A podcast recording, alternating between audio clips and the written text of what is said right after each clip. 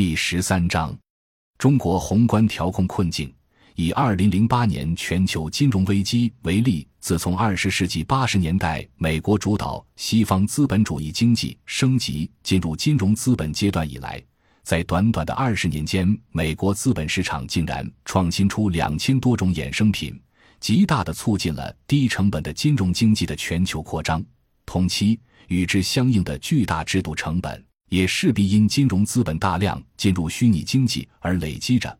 并且不断表现为从边缘逐渐走向核心的金融危机爆发。从二十世纪九十年代开始，先多次发生在边缘国家，如一九九七年东亚金融风暴，再渐次向金融资本的核心区演进，终于在全球金融投机最集中的华尔街爆发为金融海啸。在资本主义高级阶段占据统治地位的金融资本。更因被占据单极化全球霸权地位的国家掌控，而具有对下转嫁制度成本的条件和能力。尽管这只是美国从产业资本向金融资本做阶段性改变的客观演变过程，但任何国家的发展都不可能逃开其在金融资本主义阶段因泡沫化扩张造成的全球危机，以及应对危机所内生性的对外或对内转嫁成本。不过，诚如很多政策研究者指出，全球危机下中国经济的一枝独秀是表象。随着国内经济因积极的财政、货币政策拉动投资实现从恢复性增长迅速进入到井喷式增长，宏观经济在2010至2012年一度出现过热，但生产过剩的长期化这种实质性矛盾并不可能随着经济过热而根本解决。新增固定资产投资并非缓解。反而在某些方面加剧了产业资本的困境。值得注意的是，二零零九年之后，国家就是投资表现出很强的服务业主导制造业的特征。实体产业中，除了与基本建设相关的领域和一些资源型产业以外，大部分行业发生了因行业平均利润率下降而被金融资本排斥异化的现象。金融资本全球化在各国的实践经验早已证明。不论在何种体制下，一旦金融资本异化为独立利益集团的趋势不得克制，则其追求流动性获利的寄生性本质必然反作用于实体经济，使之衰败乃势如破竹。这一经验性规律，中国也概莫能外。当下，几乎所有实体经济为主的沿海工业开发区都遭遇到前所未有的挑战。一美国 QE 政策及金融资本主导的制度调整。金融危机爆发后，为了补充资本市场上的流动性，二零零八年十一月二十五日，美联储宣布启动第一轮量化宽松货币政策，不仅购买政府支持企业房利美、房地美、联邦住房贷款银行与房地产有关的直接债务，还将购买由两房。联邦政府国民抵押贷款协会所担保的抵押贷款支持证券，到二零一零年六月底，第一轮量化宽松货币政策结束时，在一年半多一点的时间里，美国的基础货币从九千三百六十四点八五亿美元上升到两万零一百五十一点九九亿美元，增长了百分之一百五十一点一九，增量为一万零七百八十七点一四亿美元，是国际金融危机之前同一时间长度。二零零六年一月至二零零七年八月，基础货币增量三百七十九点五七亿美元的二十八点四倍。接下来，则是金融资本主导国家路径依赖的启动了第二轮、第三轮量化宽松政策，以及制造局部战争迫使海外资本回流美国资本市场的闭源战略巧实力 （Smart Power） 频繁运作，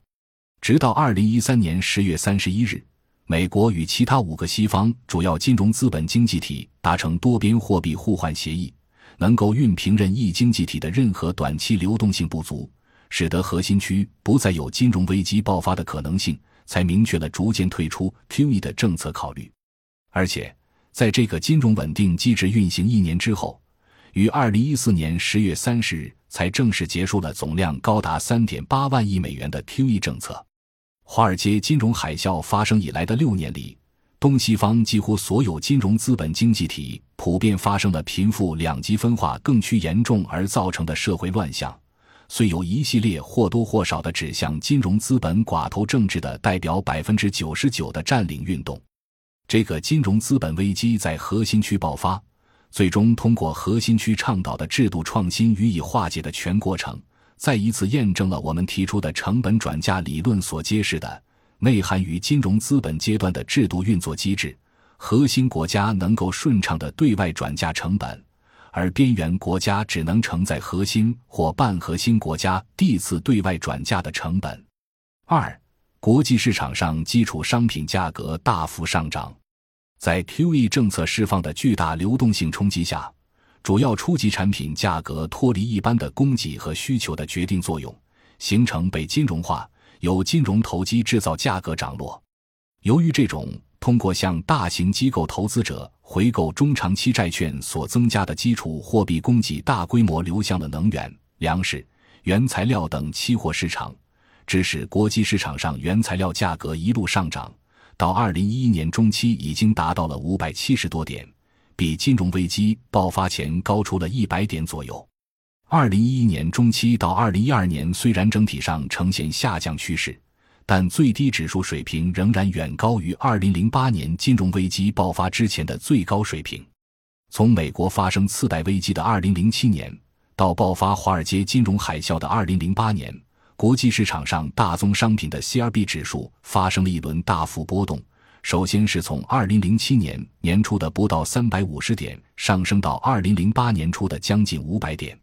并持续数月，然后则发生自由落体式下滑。在半年的时间内回落到三百点，因国际市场受到 QE 政策的显著影响，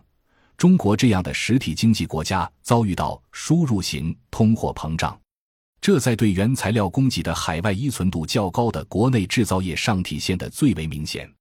事实上，制造业企业的主要原材料购进价格指数发生了一轮基本同步的波动，在华尔街金融海啸席卷全球的二零零八年下半年，该指数。从二零零八年中期的七十五点七点一路下降至十一月的二十六点六点，达到近年来最低水平。而在美国 QE 政策出台后，该指数旋即发生了从二零零八年十一月到二零零九年八月的长达十个月的连续上涨，累计上涨指数达到三十六点，到二零一零年四月已经接近两千零八年危机爆发前的最高水平。图一杠一中的曲线很清晰地表明，中国的实体经济价格波动受到金融危机影响。除了2008年金融危机导致一个明显的 V 型变化之外，2009年、2010年和2012年的三次 QE 量化宽松政策也都带来相应的价格起落。同期，代表非实体经济的曲线——非制造业商务活动指数波动幅度很小，基本保持平稳。感谢您的收听，本集已经播讲完毕。喜欢请订阅专辑，关注主播主页，更多精彩内容等着你。